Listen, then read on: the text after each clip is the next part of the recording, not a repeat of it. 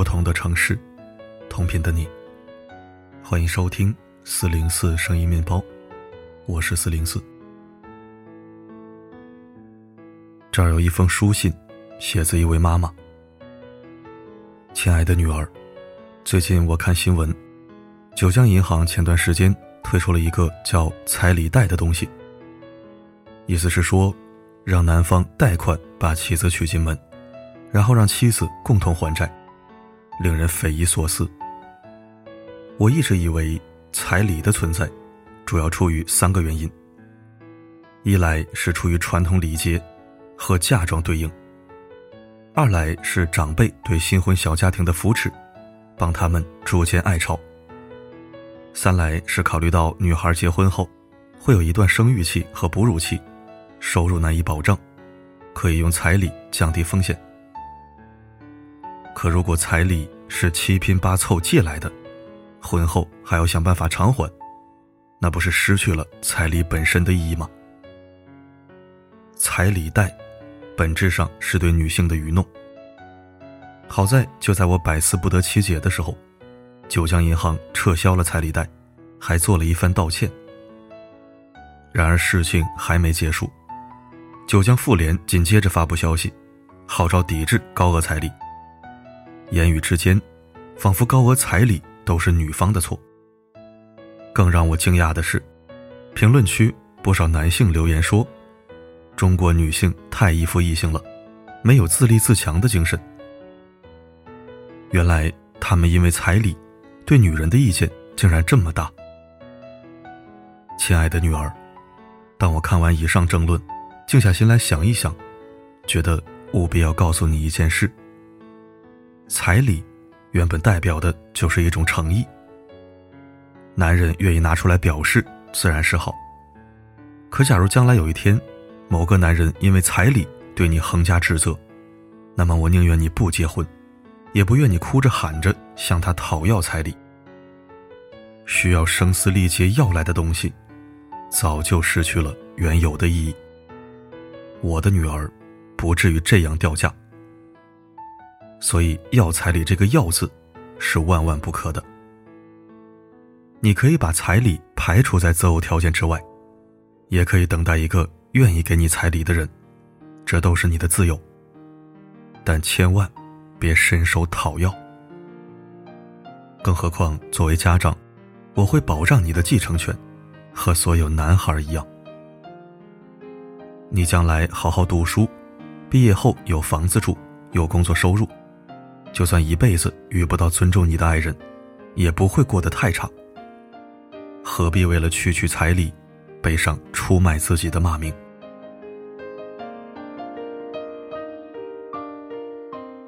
我曾在网上看到一个男人，指责女方一家狮子大开口，要了太多的彩礼。后来他们家只得卖掉房子，全部用来给他结婚用。他年幼的妹妹两手空空。什么都没得到，将来大概率也只能通过要彩礼，才能获得一点安全感。说实话，我看完之后更心疼她妹妹。那个被默认剥夺了继承权的女孩，被娘家当做泼出去的水，被嫂嫂当做不配争夺房产的小姑子的女孩，或许就是很多人口中太依附异性、没有自立自强精神的。中国女性吧，我绝不让你沦落到这样的境地，女儿。我不支持你要彩礼的另一个原因在于，我很担忧，那些需要七拼八凑出彩礼的家庭，是不是真的能从物质和精神两个方面给你带来幸福？你以为你只是要了一些彩礼，而对他们来说。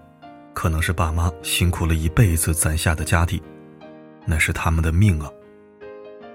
夺人钱财如同害人父母，怨恨是在所难免的。一旦遇到这样的情况，你的处境就会变得非常危险。前两年在江苏某村庄发生一起灭门惨案，随后有人造谣，说是因为女方索要二十万彩礼。男方怒而灭门。造谣者很快被抓捕，但我还是觉得后怕。很明显，因为要彩礼而灭门的谣言，之所以能被制造出来，然后广泛传播，被人津津乐道，是因为背后已经有许多人对彩礼恨到牙痒了。嫁给这样的人，就算得到了彩礼，又怎么可能得到尊重和爱护呢？万一发生矛盾，说不定他们就会把怨气发到你身上，甚至连累你的家人，也就是我们。女儿，我们千辛万苦把你养大，最大的希望，就是让你有一个平安幸福的人生。为了一些彩礼，不仅让对方为难恼怒，还让自己和家人置身险境，实在太不值得。还不如彼此放过，你说对吧？在撒哈拉的故事里，荷西曾问三毛：“你是不是一定要嫁一个有钱人？”三毛说：“看得不顺眼，百万富翁也不嫁；看得顺眼，千万富翁也嫁。”荷西发愁，说来说去，你还是要嫁有钱人呢。三毛却说：“也有例外的时候。”荷西问：“如果跟我呢？”三毛说：“那只要能吃饱就可以了，我还可以吃的再少一点。”女人不是商品，从来不是价高者得。女人也是挑选者，拥有择偶的主动权。一个人值不值得爱，取决于他的三观、眼界、审美等一系列东西，而不是单纯。可以靠金钱来评判，所以，亲爱的女儿，请记住：我不知道那些能给你高额彩礼的人是不是一定爱你，也不知道那些没有能力给你彩礼的人是不是一定爱你。但我知道，那些一边骂你拜金卖身、侮辱你的尊严，一边打着各种小算盘、死活不肯撒手的男人。就算凑出再多彩礼，也一定不爱你。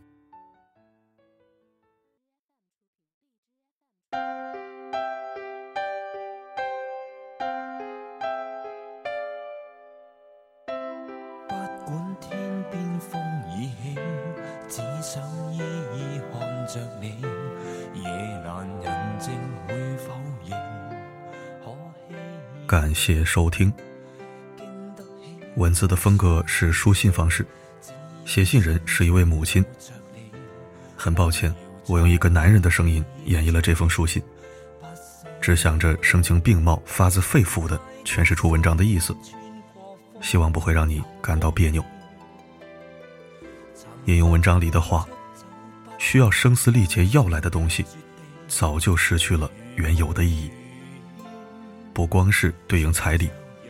还有男女之间本该就有的信任感、安全感和责任感。对于此文，你有哪些看法呢？可以在留言板尽情书写表达。好了，今天的分享就到这里。我是四零四，不管发生什么，我一直都在。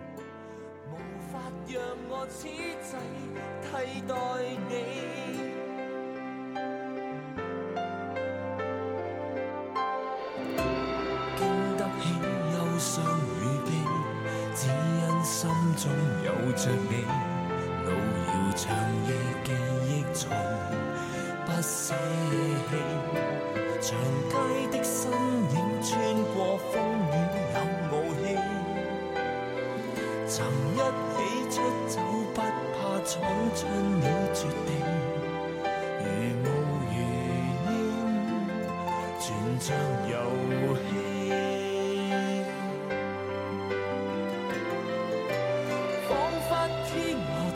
在挑选我跟你，遇着我亦重遇了生死，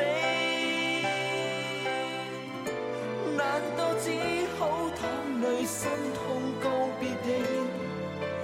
无法让我今生替代你。